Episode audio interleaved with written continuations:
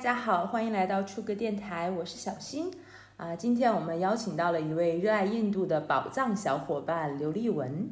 首先要给大家介绍一下丽文小伙伴，他本科和研究生阶段在北京大学读南亚研究专业，曾经在德里做交换生，有过很多在印度学习、田野调查和旅行的经历。现在他在多伦多大学宗教系攻读自己的博士学位。今天就请丽文小伙伴跟我们一起聊聊神奇的印度。Hello Hello，大家好，我是丽文，很高兴能够跟今天跟跟大家聊一聊印度，特别丰富的印度经历哈。第一个让我好奇的就是你的博士生论文到底是研究什么的？啊，我的博士论文，好吧，其实这是一个对于一个博士来讲最重要的一个问题，我要好好回答。现在是在，我现在应该是在宗教系做印度教的研究，然后我主要是在做呃关于祭祀仪式方面的研究。我的博士论文的项目呢，做的是关于印度教杀生祭祀的一个研究，主要用的是公元末呃公元第一个千千年末，第二个千年初的一些梵语文本。涉及到密教的经典、呃哲学文本的注释、往事书等多个题材的文献，主要想解决的问题是想探讨杀生作为一种在伦理上富有中呃富有争议的仪式，中世纪的哲学家和祭司们是如何诠释、如何构建这个仪式的。所以总的来说呢，就是一个涉及到文本学、仪式研究、思想史、密教等多个方面的呃一个研究吧。我觉得听起来感觉很有趣。如果说对我来讲特别直观的感受，对吧？非常有趣，我自己也觉得我的项目超级有趣。对，就是感觉很多人的博士生论文，大家会听起来会觉得哦，可能会这样。但我一听到你的博士生论文，会觉得啊，我好有兴趣知道，好有兴趣知道你你在这个呃历程中经历了什么，或者说你得到了什么，或你正在做的研究是怎么样的。我挺好奇的，为什么你当时会在本科和研究生的时候学习南亚研究的专业呢？有什么有什么渊源吗？嗯，我本科其实是嗯是从学语言出身的。我当时是走的是小语种保送，因为是小语种保送嘛，所以它其实没有什么太多的选择，除了英日德法西，然后就是比如说韩语啦、希伯来语啊，就相对偏小众一些的一些的语种。我当时最想学的其实是梵语，因为我一直都对佛教文化非常的感兴趣，因为梵语是写佛呃佛经的文献语言，但是呢。当时我那届是没有招没有招范语的，北大外院的很多小语种都不是年年招，有的是三年招一次，四年招一次，两年招一次。而梵语当时好像就是建国以来才招了四次还是五次，反正就是缘分不到，就那一届刚好没有招。我的上一届招了，所以当时觉得还挺遗憾的。呃，因为学不到梵语，当时看到有印地语就学了一个。呃，先学了一个现代语言。其实印地语和梵语的关系有点像古代汉语和现代汉语的关系，就一个是古代语言，一个是现代语言。所以当时因为有呃，所以就选择了印地。回想起来，其实有点就真的不是我选择了印地语，更更像是印地语选择了我。可能就是有一种缘分吧，因为刚好那年招了，然后那年呃刚好我做出了刚刚好做出了这个这个选择。然后当时虽然觉得特别的遗憾，就是不能学梵语。但是现在回想起来，其实这是一个特别特别正确的决定，比我一开始本科就在学梵语还要更对我的研究生涯是更有利的。因为印地语它作为一个现代的语言，它是真正可以，呃，作为一个非常有利的工具，让我真正去认识，呃，更加真实的印度的。因为梵语它其实是一个文献语言，你很难。去跟人用这个语言对话，其实是可以的。我在我在印度学过一点口语梵语，但其实你真正对话肯定还是用不到这些文言文的嘛。你不可能呃跟人家出门跟人家说人文言文的，人家听不懂。呃，对，例文所以主要就是会讲，对对对对对，会有这样子的，会有这样子。去跟人家说印地语的时候，就会很容易很容易跟大家交流，尤其是有这门呃非常本地的语言以后，你可以。真正的深入基层，比如说你去市场里面跟人聊天，然后去神庙里面和那些工作人人员聊天，那些都是很非常难得的经验。呃，所以我大三的一年，整个是在德里的印地语呃中央印地语学院交换，所以那一年是对我的印地语呃的一个。呃，尤其是在听力上啊、口语上啊，都是一个提升。就是那一年，我整个就是在印度和各种各样的人聊天，去各种不同的地方和人聊天，和各种口音的人聊天，真的是一件非常有趣的事情。然后，同时也是我整个研究的一个一个开始。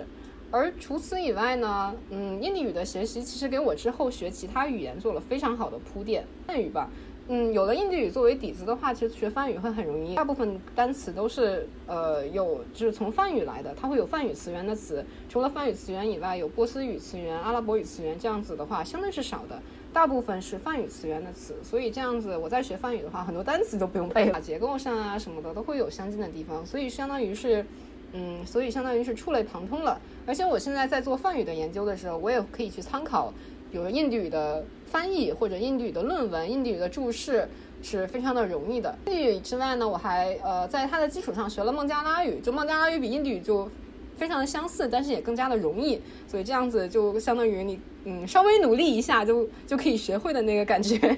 对，这个感觉非常的奇妙。就是我会有的时候学语言的时候，我会想象我自己就是一个印度人，然后我已经拥拥有了一门他们的语言了。那我在学其他的语言的时候，就有一种类似于自然习得的感觉。学一门外语的话，那么你需要首先学语法，然后背单词。但是有的时候我会直接上阅读，就强行的读。对，拿一个拿一个文献来，然后拿个字典来，我强读，因为语法结构。对，沉浸式就是那种母语式教学的感觉。巴利语就是这样学的。我当时因为我在国内是没有学过巴利语的，我到多伦多交换的那一年。刚好就是班里面有老师在开中级印地语，就是三个人的一个阅读小组轮流翻译。我那时候没有学过，完全没有学过，但是又很想去学巴利语，然后我就去旁听那里翻。然后呢，我就先不翻，我花了几周的时间去观察别人怎么翻译、怎么阅读这个东西。然后可能观察了几周之后呢，我就开始自己尝试加入翻译，于是很快就赶上了大家的进度。所以巴利语其实是一个非常。呃，是一个我的一个就是母语式学习的一个非常有效的一个尝试吧，啊，一个成果，对，一个成果。哦，对，我在 B 站上面还有一个专门教巴利语的号，欢迎大家关注一下。然后，不过我发现有很多人虽然关注了，但是真正学下、坚持学下去的人确实不多。因为我确实能够理解到，如果从零开始去学一个语言，就如果不是像我这样有一个底子，有印地语之类的去打底的话，那从头学确实还是非常非常的困难的。有的时候，语言作为工具来讲，如果我没有使用这个工具的这个场合或者是欲望的话，我很难去坚持学下去。或者说，其实我应用的场合很很少的话，我学习的效率可能也没有那么高。对，会这样的。南亚语言就是它，如果你不去练的话，比如说梵语，你不是保持着一个规律的每天去看文献的时间的话，那你很快就忘掉了。它退转的非常快。你会说四门语言啊？首先是印地语，是你本科的时候学的，然后你随后学了孟加拉语，然后因为你可能要研究一些古典的文献，你又学习了梵语，然后你提到了巴利语，可不可以给给我们讲解一下这个巴利语到底是一个什么样？印度属于一个印度什么样的语言？应用的范围呀，或者说地域呀？巴利语它和梵语一样，其实是一种，也是一种文献语言。它是用来写呃佛经的，就是最早的巴利三藏是用巴利语来写成的。就是我们中国人其实更熟悉说佛教佛经的话，说三藏会想到梵语，因为大部分大乘的佛教的经典都是用梵语写的。所谓的小乘，或者说今天呃在东南亚的上座部，他们就会使用的是巴利语来写。那巴利语就是在公元前的时候，它主要是西印度的一种方言，呃，相当于一种俗语，西北话。然后呢，当时对，呃，可以这样说吧，可以这样说，就是梵语是一种雅语，然后巴利语是一种俗语。那么当时摩亨达尊者从西印度把这个巴利的三藏带到了斯里兰卡，所以这个巴利语就保留了下来，巴利语的三藏就被口耳相传的这样保留了下来。可以说是那个梵语是阳春白雪，巴利语就是下里巴人这种感觉。也可以这样说，也可以这样说，因为你如果学了梵语再学巴利语，就会发现它有很多，呃，很多的发音啊，就好像它会省略很多，就会让这个话更加容易一些，对，语法会更加容易一些。但是从如果从宗教的角度来讲的话，会像我系的像我系的学者，呃，Brian Leftman 他就认为说巴利语其实是最接近佛陀本来的语言的这样的一个一个一个方言，因为佛陀如果探讨他的母语的话，他他。应该不是母语，就是说梵语的。他应该说的是摩羯陀国那边的语言。那所以其实同样是作为俗语的话，那么巴利语其实是和佛陀的母语是有更多相近的地方。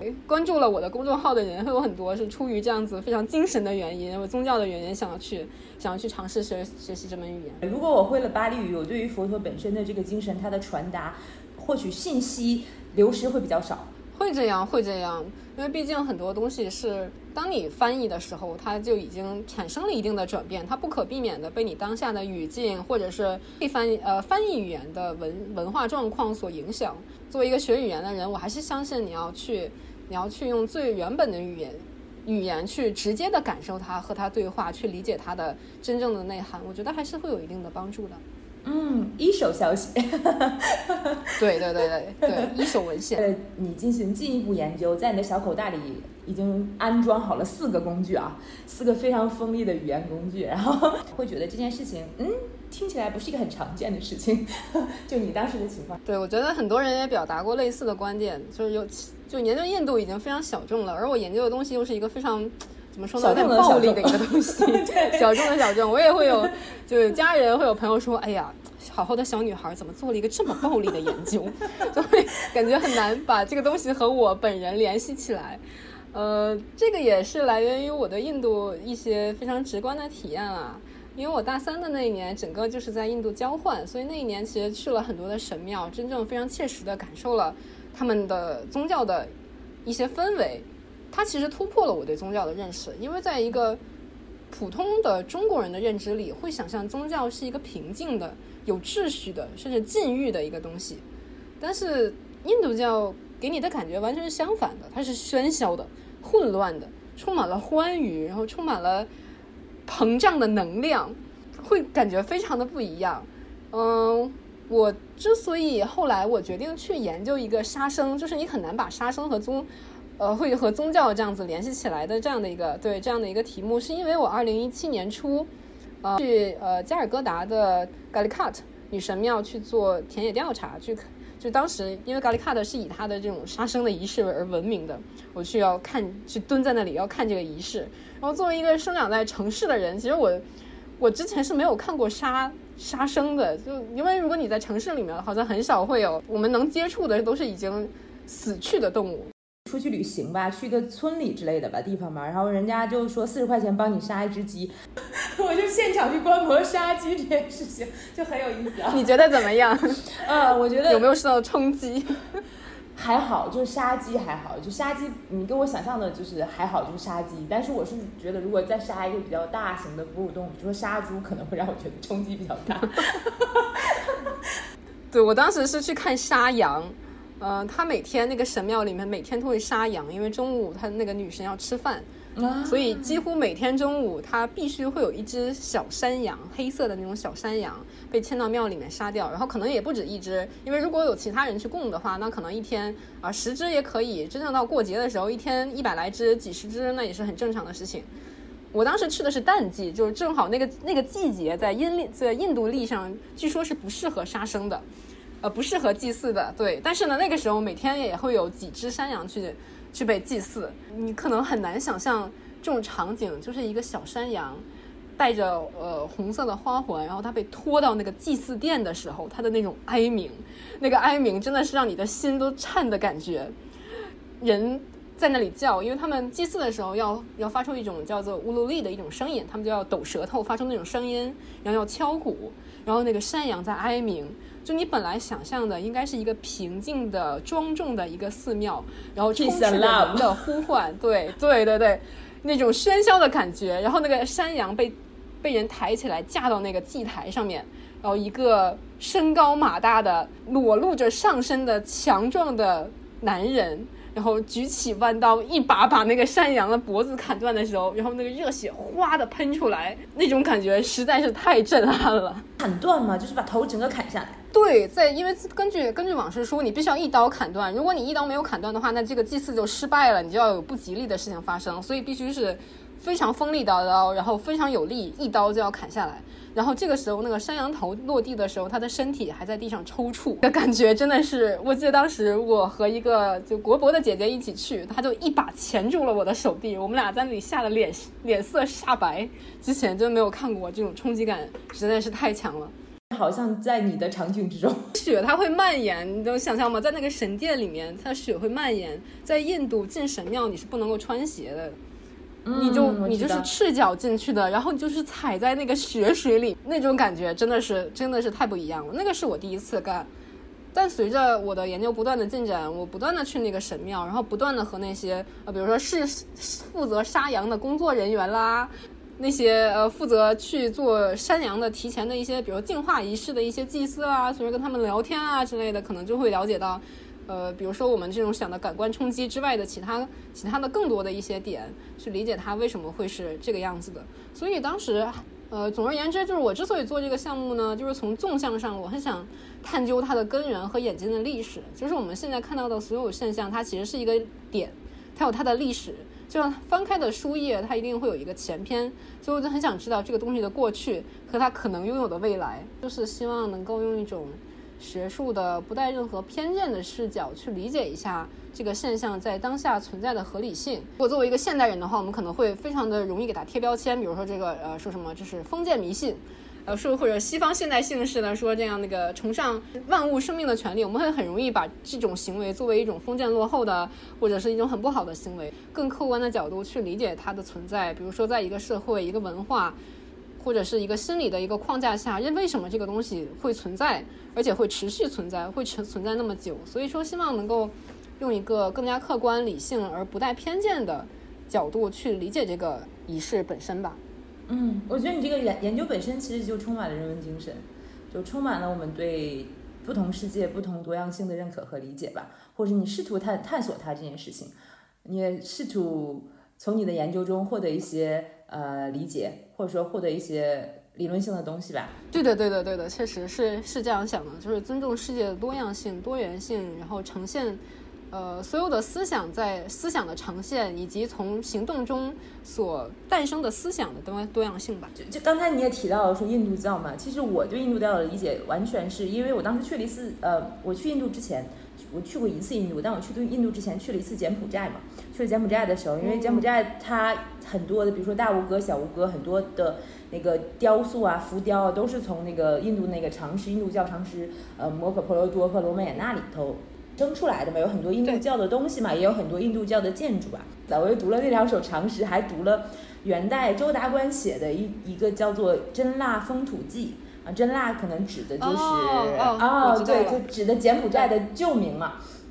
呃，暹罗的旧名嘛，对，然后呢，对，一万多字也不是很长，然后就觉得很有意思啊，然后所以我当时是第我人生中第一次了解印度教的东西。我从以文学作品的角度来理解印度教，我觉得印度教是一个特别有人性、特别活泼、特别丰富的一个宗教，就它好活泼呀，它。它充满了对人呃人神的多样性的这种感觉，就是我们怎么样都可以，想干嘛就干嘛，就是那种完全不是说那种我要限制你的宗教有什么什么规则，就是觉得啊好活泼的一个宗教，好生动的一个宗教。对，就是一个多神教和一个一神教最大的区别吧。一神教相对来讲限制会多一些，因为你会呃尝试把所有的现象框到一个框架里面，但是多神教它会有多种框架，就这个不好，你可以选另外一个方向，反正我要你要的。我都有，他会这个非常的包容。比如说有有男神，有女神，有有各种各样的不同的派系的神，他会全都整合到一个体系里面，而且通过一些神话把他们放在这个各自放在神殿里面合适的位置，所以是非常非常有趣的。它非常包容，而且我觉得印度教、佛教对我来讲是平静的，基督教是肃穆的，而印度教它是欢快的、欢愉的、欢乐的。包括在加拿大，我经常都会。呃，去这边的印度庙，就是周末的时候，它会有，他会有，比如吃饭的活动，会去蹭饭吃，对，去蹭饭。然后呢，他们吃了饭以后，就会有阿尔蒂，呃，就是一个。掌灯的仪式，一个仪式就会有一个人点了点了灯，然后在在神像前面做一些仪式，然后有一些唱诵，然后这个时候很多的信众就会在那里唱歌或者跳舞，或者沉浸在这种神的注视中，感受到一种生命的欢愉。所以哪怕我不是我也不信印度教，但是我坐在那里，我就会觉得很快乐，就感受到了他们真的真的在宗教中找到了一些人生的意义，或者一些人生的快乐也好，一些艺术的体验也好，都是非常美好的事情。所以真的就不是说我们中国人印象中的呃宗教就是你要出家了，或者你要苦修了，或者你要青灯，呃青灯古佛了那种感觉，其实是不一样。很先，我我去印度的时候是八月份，我们去了一趟瓦拉纳西哈，我特别有意思。当时它是有一个什么斋月刚刚结束吗？就是在瓦拉纳西城里的一个什么什么什么一个印度教的寺庙吧，然后所有人都去那里。然后排队进去，你就是那种瓦拉纳西的那个小巷，你排队进去就跟印度人就是你懂的，你们就贴在一起，啊排队进去那个庙，然后就像你刚才说的，光脚进去，然后就然后那个地上全都是脏水的那种感觉吧，也是在发吃的呀什么的，但是你真的感觉他们太快乐了。然后印度人，印度人那种就是毫无掩饰的看着你，然后你进去之后，你觉得你也是一个被参观的对象，就这样很有意思。就一改我我我觉得。我们可能啊，去去什么寺庙比较清心寡欲啊，就庄严肃穆啊，就是觉得，哎呀，我开开心心的就去了，然后好像我出来之后比进去之前更开心了，完全没有什么对对对对对对对，对是这种感觉。哦，瓦拉纳西，我知道你一定去的是 Jagannath，那个是呃印度非常著名的湿婆派的神庙，而且瓦拉纳西是印度教最重要的一个圣城了，那也是我在印度唯就是唯三去过三遍的城市。在恒河边上嘛，呃，其实大在在中国的互联网上流传大量的那些烧尸体的图片，可能都是来源于这个城市的，因为这河边的那些叫 cut，应该就河边的那些呃平地上面，就每天二十四小时不间断的烧尸，然后俨然已经成为了游客对游客去看的一个景，也不能叫景点，这样说有点不尊重，但确实已经是这个样子了。对于一个外国人来讲，其实对这些其实还是很震撼的，因为好像世界上没有任何一个城市让你觉得，就是能像瓦拉纳西一样，让你觉得生和死离得那么近。就一边可能就是在那里结婚，或者在那里过节，或者在那里干啥，就很开心；然后另外一边就在那里烧尸体，而且整个城其实有很多人，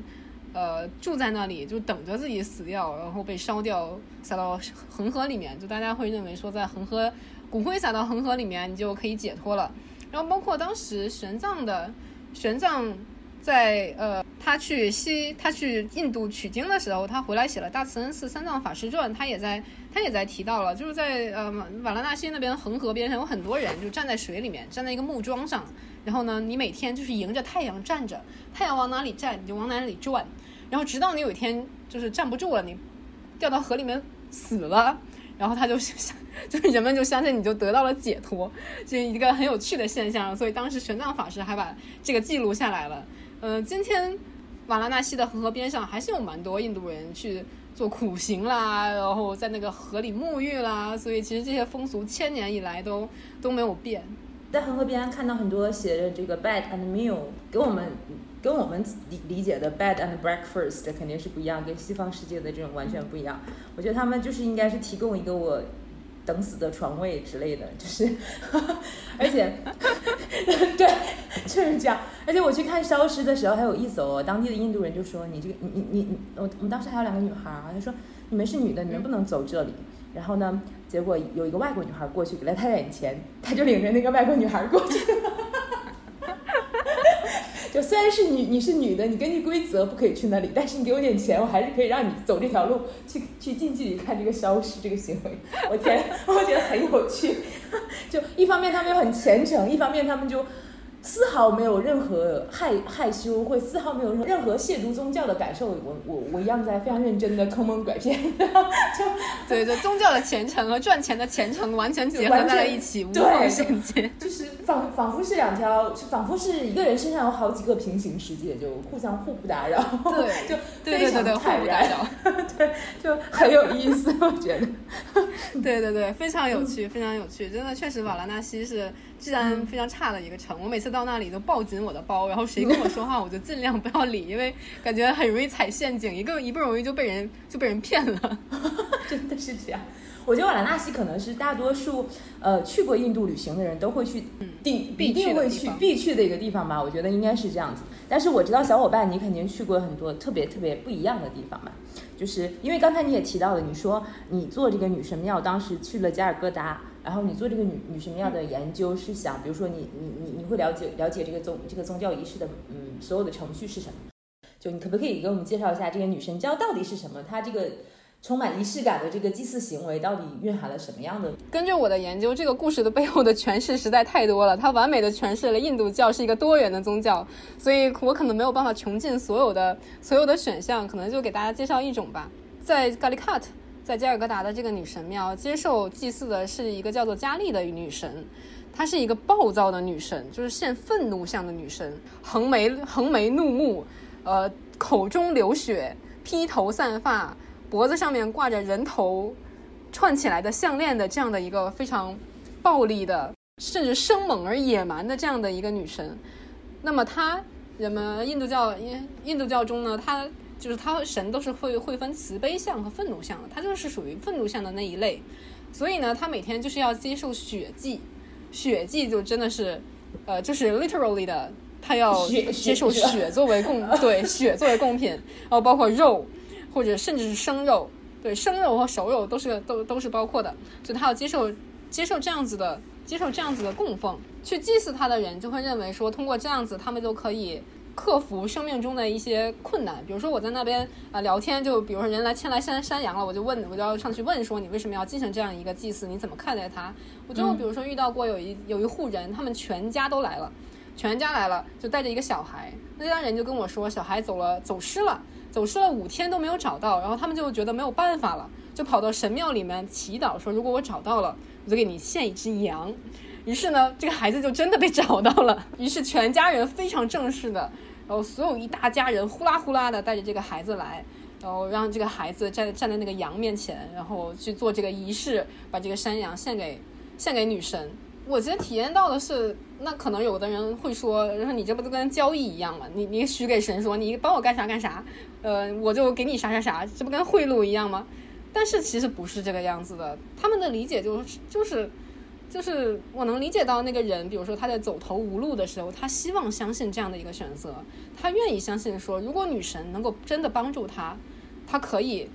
他愿意去做这个仪式，所以那是一种非常本能的、非常虔虔诚的一种相信。其实我们没有必要说用一种呃客观理性的、科学的认为说这个是不是迷信的一个角度去看待这个东西。这是一类人，就一类人的话，他是由于还是由于说生活中遇到了遇遇到了一些困境，他觉得实在没有办法了，他会尝试去做去做这个东西来来解决他人生的一些困境。而另外一些人，嗯，在我的聊天里面跟我让我感到很有趣也很震撼的是。寺庙里面是有很多的工作人员的，那些工作人员都是非常低种姓的人。印度是分种姓的嘛？我们高中历史课本学过，有婆罗门、刹帝利、吠舍、首陀罗和贱民。神庙里面负责杀羊的或者负责剥皮的人，一般都是最低最低种姓的人，或者是那些 tribal 的，呃，就是那些。非常小众的少数民族，他们也没有什么社会地位，所以他们其实很社会身份非常低的一些人，他们在神庙里面做这个工作，因为普通的人会认为跟血打交道啊，跟杀生打交道啊，这些是不吉利的职业，所以一般人是不会做的，去做的都是低种姓的人，他们真的就是以这个为生。就我们会觉得宗教就是宗教，那你就是，那你就是一个非常精神的东西了。或者一个心理上的东西，但是对他们这些人来讲，宗教是生活，宗教是职业，你必须去做这个东西，你以此为生，然后每天在寺里面、寺里面、寺里面做工，然后拿钱。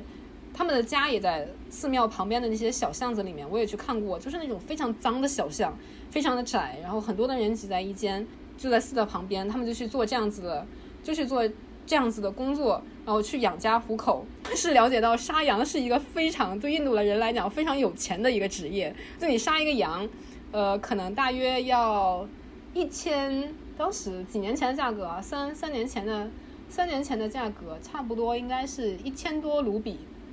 对于一个没有受过教育的，对人民币一百块，对于一个没有受过教育的人来说，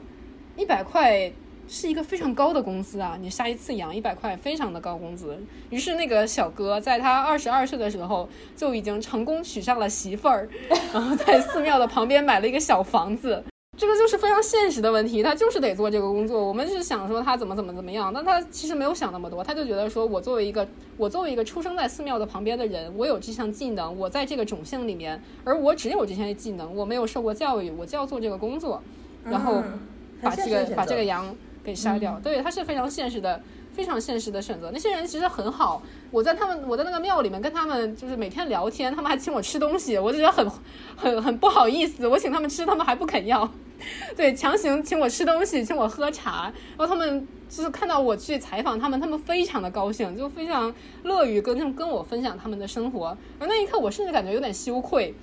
嗯，就我是一个怀有着目的而来的人，对我只想写篇论文，对，但是他们。对，但是他们非常真诚的把他们的世界，对，是把他们的世界，把他们的想法分享给我。嗯，包括我记得很清楚，当时负责剥皮、剥羊皮的那个小哥，他每天在寺里面值班。他在不值班的时候，他就带我去寺庙旁边的另外一个小的神龛，那也是一个非常典型的低种性的人去祭祀的地方。他们，他那个时候他就做了一件让我非常惊讶的事情。他首先卷了一管烟，然后呢，把那个烟就插在了神像的嘴上。那是一个，就是一个像黑石头一样的一个一个，应该是一个蛇神，对，一个神像的嘴上。然后他请那个神抽烟，然后这个时候他就他他先是把那个烟就自己的狠狠的抽了两口，然后把那个烟插到神像嘴上，然后呢掏出了一把刀，在自己的手臂上狠狠的划了一刀。然后我当时就傻了，我当时就傻了。我和他站在那个墓园，站在那个神神园子里面，我都不知道该做什么。我特别想拿出来我的纸巾，但他这个时候，他嘴里面就就是那种，他肯定觉得很疼，因为他就喘的那个气，你会感觉他在疼。但他伸着那个流血的手臂，然后走到神面前，把自己的血滴在那个神像上面，就是他说用自己的血去供奉这个神。我当时看了很震撼，我说怎么会有人这么做？然后我去查十十一世纪的加利加往事书，确实提到过，那个经里面还提到过，你用你用身体的哪一个部分的血去供奉女神，她是会呃女神是会更加欢愉的，是给你与你更多的恩赐的。所以当时是很震撼，我说这个东西真的是现在还有人在做，同时他们也在非常真诚的相信。而我怎么能用一个外来人的眼光，或者一个现代的受了受了现代教育的人的眼光去评判他们说这个样子，对这个样子是否是不是正确的，是否是好的呢？其实是其实是不能够是不能够这样子做的。事情我我想到我看过的一个印度新闻，也是当时在印度吧，就说一个女孩儿去那个庙里，应该是跟你非常类似的一个情况吧。然后呢，他就把他他在梦里梦到了女神，他在女神面前把他的舌头割割了下来，然后他第二天就去那个庙里把舌头割下来给女神，然后这庙里的人也丝毫没有也没有什么，就直接就是他滴完血之后直接就把他脸也盖上了，然后旁边的人就有外国人就很惊奇啊，这个你要去送医院怎么怎么办？然后当地的人就没有什么反应，后来 后来没有办法，那个人把这个女孩带去了医院，说说有没有什么情况，然后医生只是简单的处理一下，说没什么事情，死不了。我就啊，对，对对，非常非常神奇。所以，当我读到七世纪，比如说七世纪的呃故事海，它是一个都是讲民间故事的这本书，里面提到非常多的，就是人在女神庙里面把自己的脑子脑袋割下来，然后献给女神这样子的故事，非常的多，令人震撼的多。然后同时也有很多像什么女神就突然现灵了啊，把这个人的脑子安回去了呀，或者是一些这样神奇的宗教故事，都是一直存在的。就印度的，它的这个真的是有很多神奇的连续性，你会觉得有很多 incredible 一些不可思议的事情，但是它真正的在发生，人们也真诚的在相信，甚至可能真正在做的人，他们可能在这件事情里面得到了一种精神的欢愉，或者是满足，或者是虔信的感觉，或者是那种真正的在神的这种荣光里面被沐浴的感觉。这个可能这确实是我们作为一个世俗国家的人是没有办法理解的，也没有办法去评判的。对对，确实是没有办法去评判。就我们有的时候会觉得自己好像是以一种旅行者，我去体验一下你们的生活，嗯而已。我去看看热闹，我去抱着一种稍微有点猎奇的心态去经历这一切。有的时候就会觉得自己这这这种行为感觉居高临下嘛。对的，对的，会有这样子，会有会有这样子的感觉。对，但其实我们并不并不比他们高贵，或者对生活的理解更加的深刻。嗯，我当时在印度还有一个感受是，我住的我在德里其实是住在一个相对，呃，我现在供职是一个相对富人的一个区域，然后那个德里，我的那个富人区的旁边就有一个贫民窟，那些小孩子都光着屁股在地上乱跑，然后他们整个家就住在帐篷里面，也没有房子，但他们都很快乐，非常的快乐，感觉一天天没有什么愁事儿似的。我当时就想，好像。我们受了很多教育，但好像也没有活一个非常美满的人生。但是他们虽然我们看起来还蛮凄惨的，但是好像他们每天都很快乐。那到底是哪样子的人生更加值得？或者说我们有什么权利说我们比他们更加的更加高贵、更加好、更加理解生活的意义呢？好像也好像也不一定啊。每个人可能都会从自己的所做和所相信的东西里得到自己的快乐吧。这些快乐可能就本身就是有门槛的，可能。你不身在其中，你难以理解，或者说，甚至你不是他，你也难以理解吧？我觉得这件事情可能真的是这样。它是如人饮水，冷暖自知的一个东西，而且感觉真的是一个宗教性很强的国家，就是，嗯，我觉得中东亚它其实是以儒家为底色的一个一个文明。那么儒家其实孔子那个时候已经奠定了一个非常强的世俗化的基础了。呃，孔子无数遍说过嘛，比如说他说“未知生，焉知死”，比如说“祭神如神在”。孔子来说，死后的世界是不重要的，然后神有没有也不是重要的，它重要的是这个东西的假设现世，对现代对你生活的现世的一种一种规范。它其实所重的还是一个现世的一个一个东西。但是呢，对于印度来讲，它是一个，它整个宗教都是融合在它生命里面的，生宗教就是生活的一个部分。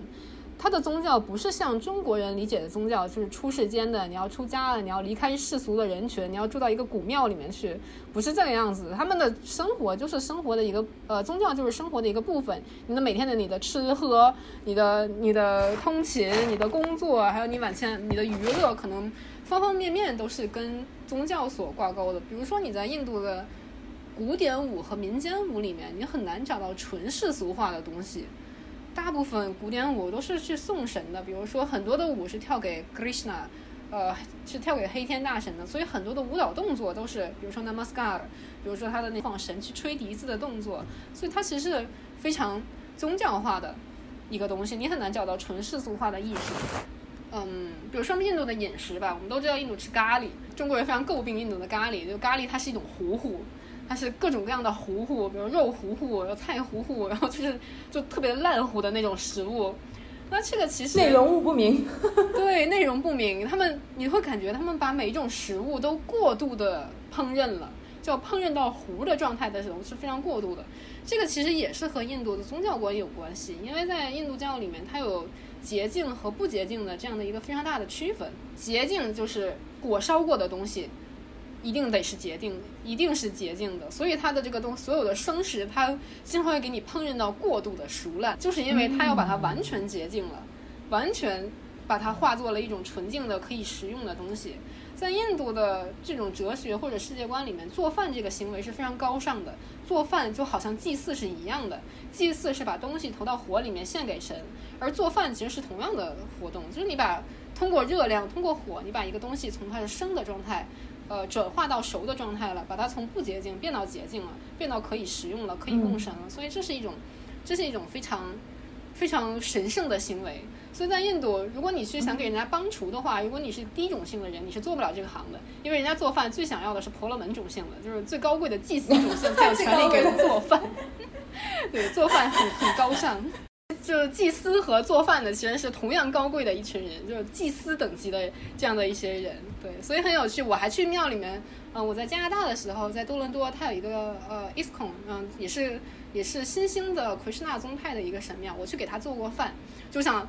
我想去体验一下，就是去给他准备神的食物，去给他准备神的食物，这个食物你就你是要非常洁净的。然后当时我我作为一个厨房里的菜鸟，我上去就把手切了，我感觉特别对不起人家，然后他们非常的惊恐，因为你不能把血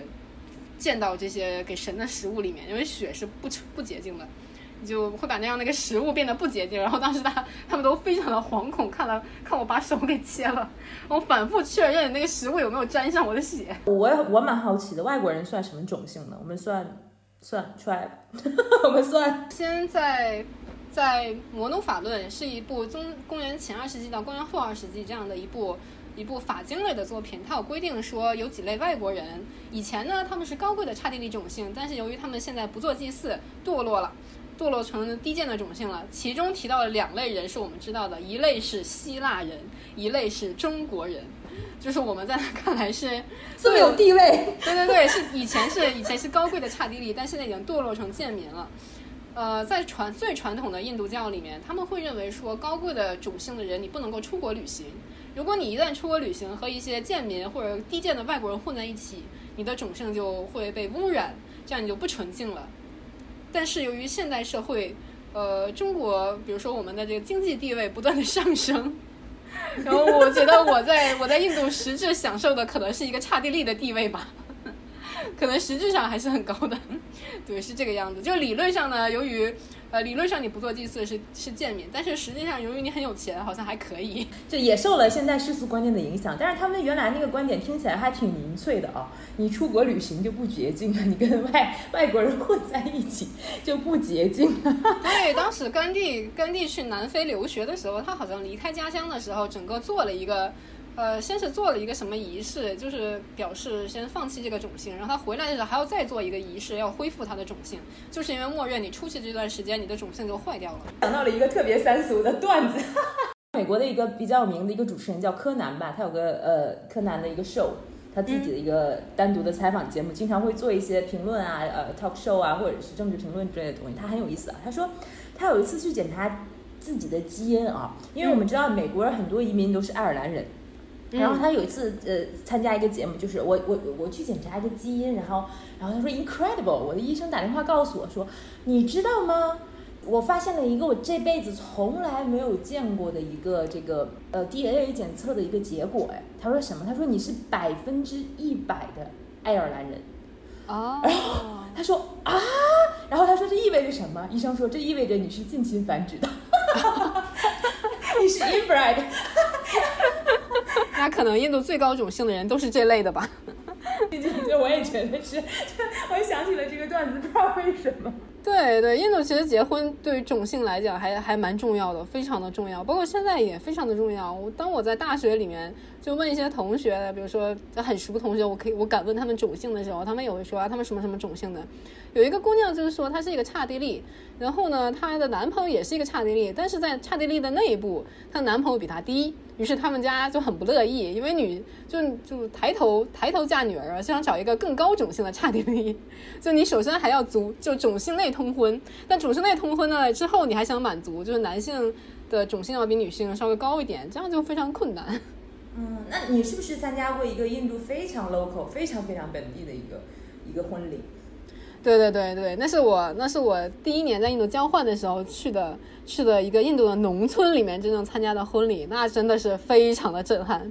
嗯，那个区域是在中央邦中央邦的克楚拉后，是一个嗯是一个以有一定的旅游业的一个小村庄吧。那边以它的叫什么性爱神庙为著名。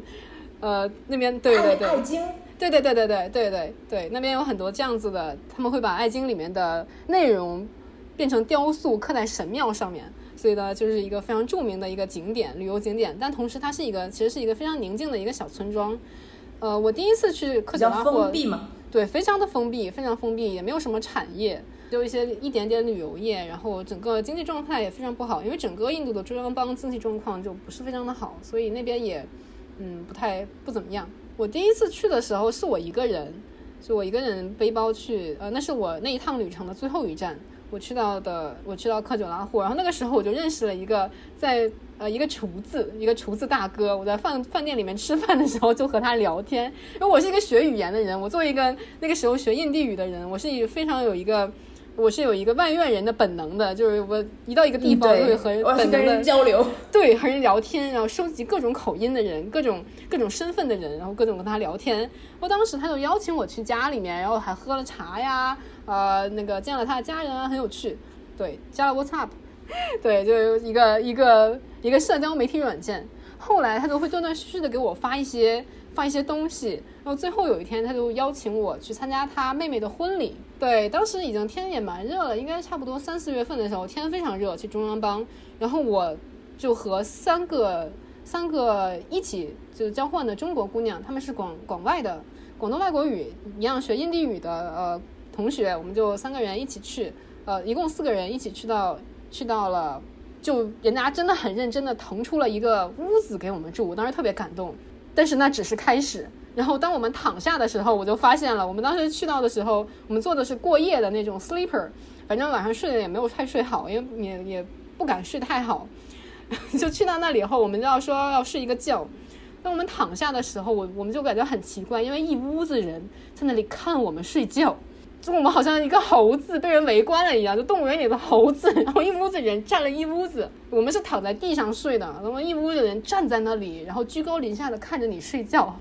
真的很像动物园里面。我那个时候体验到了一下什么动物园里的熊猫的那些痛苦，让一个熊猫好好睡觉，你要看它。对，这是一个开始，那那是我第一个冲击，就觉得非常有趣。哎，怎么会有世界上有人想要参观一个外国人睡觉？然后第二个有趣的点是。婚礼，印度婚礼是一个时间很长的一个东一个一个一个仪式嘛，它要提前非常多天，就慢慢的开始做，对，四五天就开始做，所以呢，你是要在那里过很久的。然后第二个奇怪的点呢，是他们带我们去洗澡。当时呢，我们有两个选择，一个是我们在他住的那个小楼上面，它是，呃，你是他有一个很小的洗手间，然后呢，你要去村里面的井里面打水，就压上来的那种很凉很凉的井水，然后你提到楼上那样子洗澡。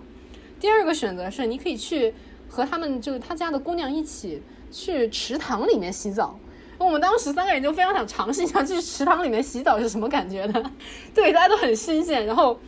他们就带着我们去到了一个满是绿藻的池塘。我当时就，就我就觉得不行了，就我是一个非常勇，我自认为很勇敢，就我在红河里面都下过的那种那种人。我到那个池塘里面，我觉得我不行了，我觉得这个可能。这个这个非常危险啊！你不知道水里有些什么东西，有些什么动物或者微生物或什么的。然后我们当时就就觉得就觉得不行，我们不能干这个事情。那我们不洗，我们就看他们姑娘就非常坦然的跳下去了。印度人洗澡，他们的池塘里是要穿着衣裳洗的，你是不能把自己脱掉的。他们穿着衣裳在里面，对，穿着就打在头发上打洗发水。我我见过伊斯兰人游泳啊，他是穿着像潜水服一样的泳装游泳。哦，是的，是的，是的，是的，印度人也是，印度的海边像是沙滩什么的，你是没有人，没有人穿比基尼的，大家都是穿的严严实实的下水。然后第三个更加震撼的点是，我们那边就已经待了三四天嘛，那个就很奇怪，呃，他的那家的那家人就各种带着我和我的小伙伴们出去喝茶，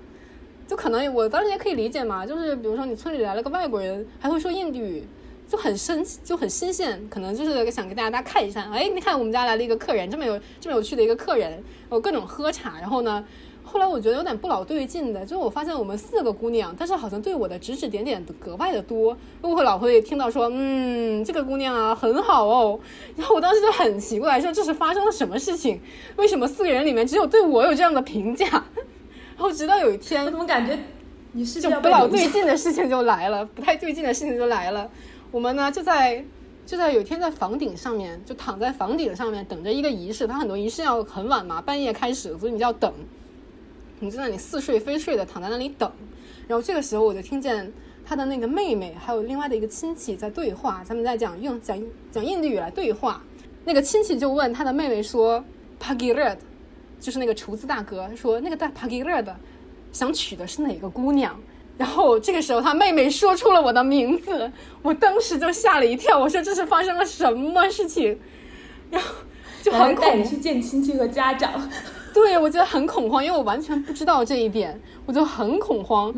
那个亲戚就继续问说：“他们也可能也不知道我还醒着。”他们就继续问说：“说 i r a 的喜欢他什么呢？”然后呢，他妹妹说：“他喜欢我的头发。”我当时都更恐慌了。我因为我当时是。呃，这个长发及腰，就非常长的头发，然后梳一个发髻那样子，我觉得非常的可怕。因为我们四个人在一个村庄里面，前不着村后不着店，那个地方好像一周有几班火车啊，就它火车都不是每天都有。如果我们想从那里回德里，其实是你不是每天都有火车能够回去的。它是一个相对闭塞的一个小村庄，而且到了差不多三四月，它已经不是旅游的旺季了，所以我就很害怕。如果这家人真有什么想法，把我扣下做一个压寨夫人，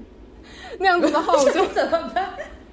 那样的话，就感觉里的画面纷纷涌上心头。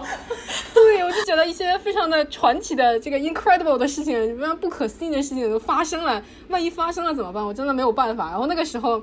得知了这个事情以后，我的那个三个小伙伴他们就非常的警惕，都每天寸步不离的守着我。呃，尽量不要让那家人和我有单独 单独相处的时间，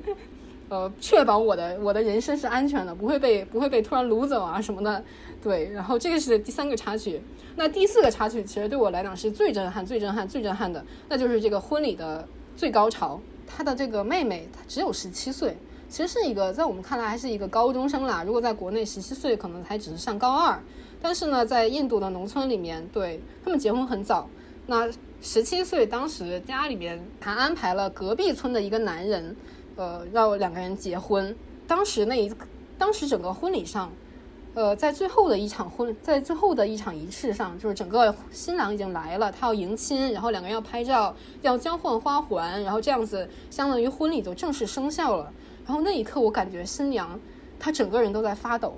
就整个全村的人都来了，包括我们几个外国人，所有的亲戚都在那里围着他们就欢笑，放在那里闹，然后在那里拍照什么的。但是我看到那个新娘整个人，她沉默的新娘子一个人站在那里发抖，她在害怕。她特别恐惧，她整个婚礼几乎就没有说一句话。她是不是连她老公都不认识？她不认识，我有问过，我有问过。第二天的时候，我问过她有没有见过，她说没有，就完全就是像像中国古代一样，就父母之命，媒妁之言，然后你就把这个把这个姑娘就给嫁过去了。我就其实很难以想象，一个十七岁那么小的一个高二的姑娘。她第二天就要去一个隔壁的村庄，和一个完全没有见过的男人生活在一起，这非常的可怕。我觉得那一刻我突然就就代入了，就觉得这太可怕了。她怎么面对这个男人？她怎么面对自己之后的人生？她可能就是像千百个印度的农村的姑娘一样，就被很小的时候被嫁过去，然后很小的时候就生了孩子，然后去完全的为这个家人，呃，这个男人去操持。在印度，女性是。婚姻地位是很低的，在印度结婚，女性要陪嫁非常多的钱，甚至要陪陪嫁车，甚至要陪嫁房。它跟中国是刚好相反的，它非常的，它是在婚姻里面是非常非常弱势的一方。而我那一刻感受到了他对他的婚姻的恐惧，然后整个那一天晚上他一句话都没有说。第二天早上的时候还有一些仪式没有完，第二天有一些火祭，就婆罗门要来要祭火要念咒什么的，他整个也是一句话没有说。什么时候开始？他发出了声音，是在第二天火祭结束之后，呃，新郎家的车来了，要把他拉走了，他要完全离开他的娘家了。他那个时候突然就爆发了，就大家把他送上那个男方家的车的时候，他突然爆发了，他突然大哭起来，他就死死的攥着那个车门不上去，撕心裂肺的，带着一点绝望的那种挣扎的哭声嘛。几天他都是沉默的。他的所有的沉默在那一刻爆发了，他哭的就感觉像要晕过去了一样，那种撕心裂肺的哭。然后我看到他的母亲，他的母亲送他去上车，他的母亲已经哭晕晕倒了。就可能这一刻你把女儿送走了，她的命运真的是没有办法由你们来掌握了。如果这个男方对她不好，如果他家暴她，如果怎么怎么样，你真的是没有办法的。在印度这样子的一个社会结构下面，真的太令人窒息了。然后我那一刻就感受到了，嗯。印度女性的一种非常无助的这样子的感觉。我以前读佛经的时候，经常会读到经文里说：“哎呀，什么？如果你好好修行的话，如果你做了善业的话，那么下一辈子你就要变成一个，你就可以变成一个男人了。”我就不理解，说那我为什么要变成一个男人？做女性不好吗？到那一次那个婚礼，我突然理理解到了，就真的是女性在整个的印度社会千百年的印度社会里面，实在是地位太低了。而且这样子的低社会地位还将会持续很久很久很久才能够，才有可能改变一点点。就我突然理解到了，真的印度女性解放它是一个漫长的一个一个路程。而我作为一个路人，我目睹了这一切。我拥有我作为一个拥有了去海外受教育的机会的一个女性，我见证了他们的人生，但是我却没有办法为他们做任何的事情，给他们做出任何的改变。然后这一刻，我也我感觉到了一种。非常无力的，甚至有些羞愧的一些感受。我庆幸我所读得到的东西，但是我也羞愧于我所得的得到的东西。那我也羞愧于我得到了这些东西，但是我没有办法为他们做出任何的改变。就即使印度女性在如此呃呃这种结构性的不公平之下，如此低的社会地位之下，她们还是也是一定要结婚。就是我也没有任何权利选择不结婚这件事情，甚至我不结婚就是一件不行不可以。被完全禁止的事情，我昨天也是看到一条新闻，是说，说就刚你提到吧，说印度印度家人是女方是要给男方付嫁妆的嘛。然后呢，我昨天看到一篇新闻说，因为现在社会了，然后很多印度女性的家长拿不出来拿不出来嫁妆，于是他们就抢一个新郎。我当时还想，你都已经抢新郎了，为什么我就直接不结婚不是很好吗？不结婚又能怎样呢？对不对？就是印度可能印度社会的这诡异之处，诡异之处，我都能做到一个冒天下之大不韪的事情，我抢一个新郎不给他嫁妆，我也不能做出一个不结婚的决定。这这种传统的之根深蒂固，就包括你刚才所讲这种这种女性的遭遇，就是每个人面目睹那样的场面，可能都会怎么讲？沉默很久又。不知道说些什么。对对，我记得从那边参加了婚礼，我们第二天就赶紧买了一张火车票跑回德里了。然后整个我还记得离开的时候，我们几个人真的是沉默了很久，我们都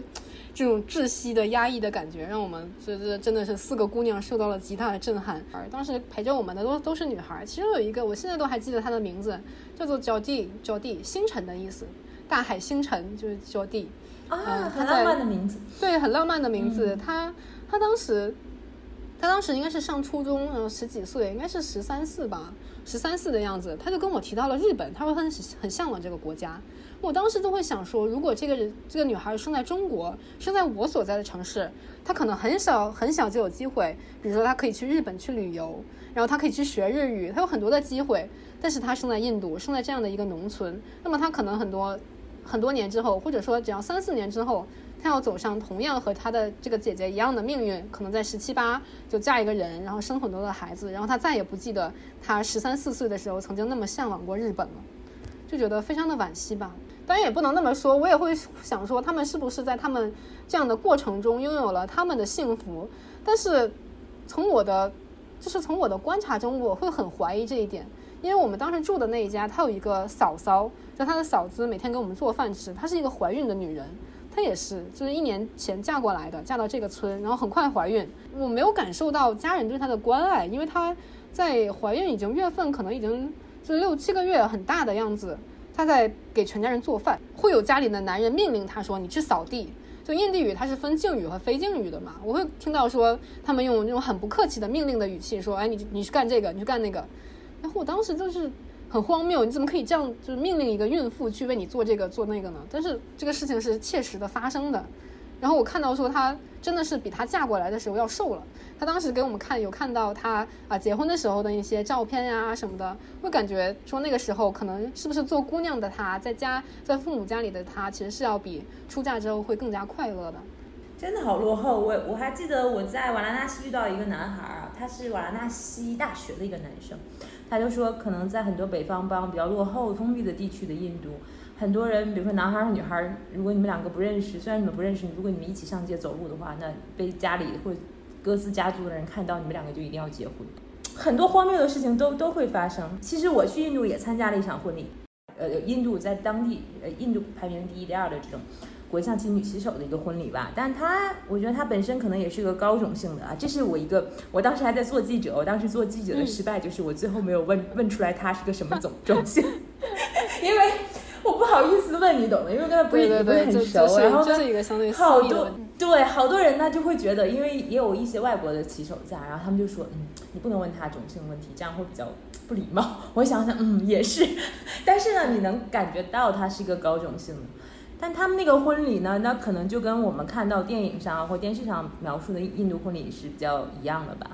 就是欢天喜地，像开春节联欢晚会开好多天，有什么曼哈迪曼曼哈迪 party 啊这种东西，对对对对对，就是像宝莱坞电影里面这个很，不 对对对，就很有意思。但是我当时印象比较深刻的一点就是，他们爱跳舞之程度是在于所有去的客人吧。就也因为有一些他的女生的一些朋友去吧，这些所有去的客人，包括我在内，也在一起排练了一个舞蹈，在他的婚礼上跳了个舞。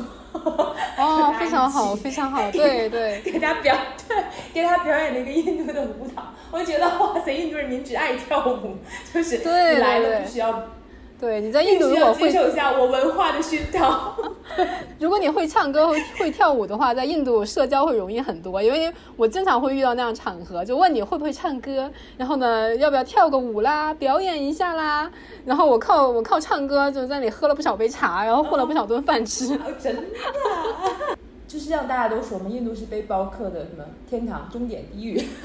对对对对，真的是，我觉得我我的我的人生在第一次出国旅行的时候就挑战了背包客的终点地，然后感觉从此以后再也没有所有其他地方都曾经沧海难为水。那你提到了说你是做那个 sleeper，就是卧铺去这个地方。国际象棋的奥赛在印度进行，然后我就特别想找印度专家，就结果找到你这个宝藏小伙伴，我们聊聊印度。然后呢，就我第一天的时候就看到有人在吐槽印度交通啊，就很有意思啊。就当然我自己有体验，但他他吐槽的很很有一种 chess humor。印度的司机就像是国际象棋里的皇后，想怎么开就去就怎么开，想去哪儿就去哪儿。哦，事实是正确的，确实是这个样子。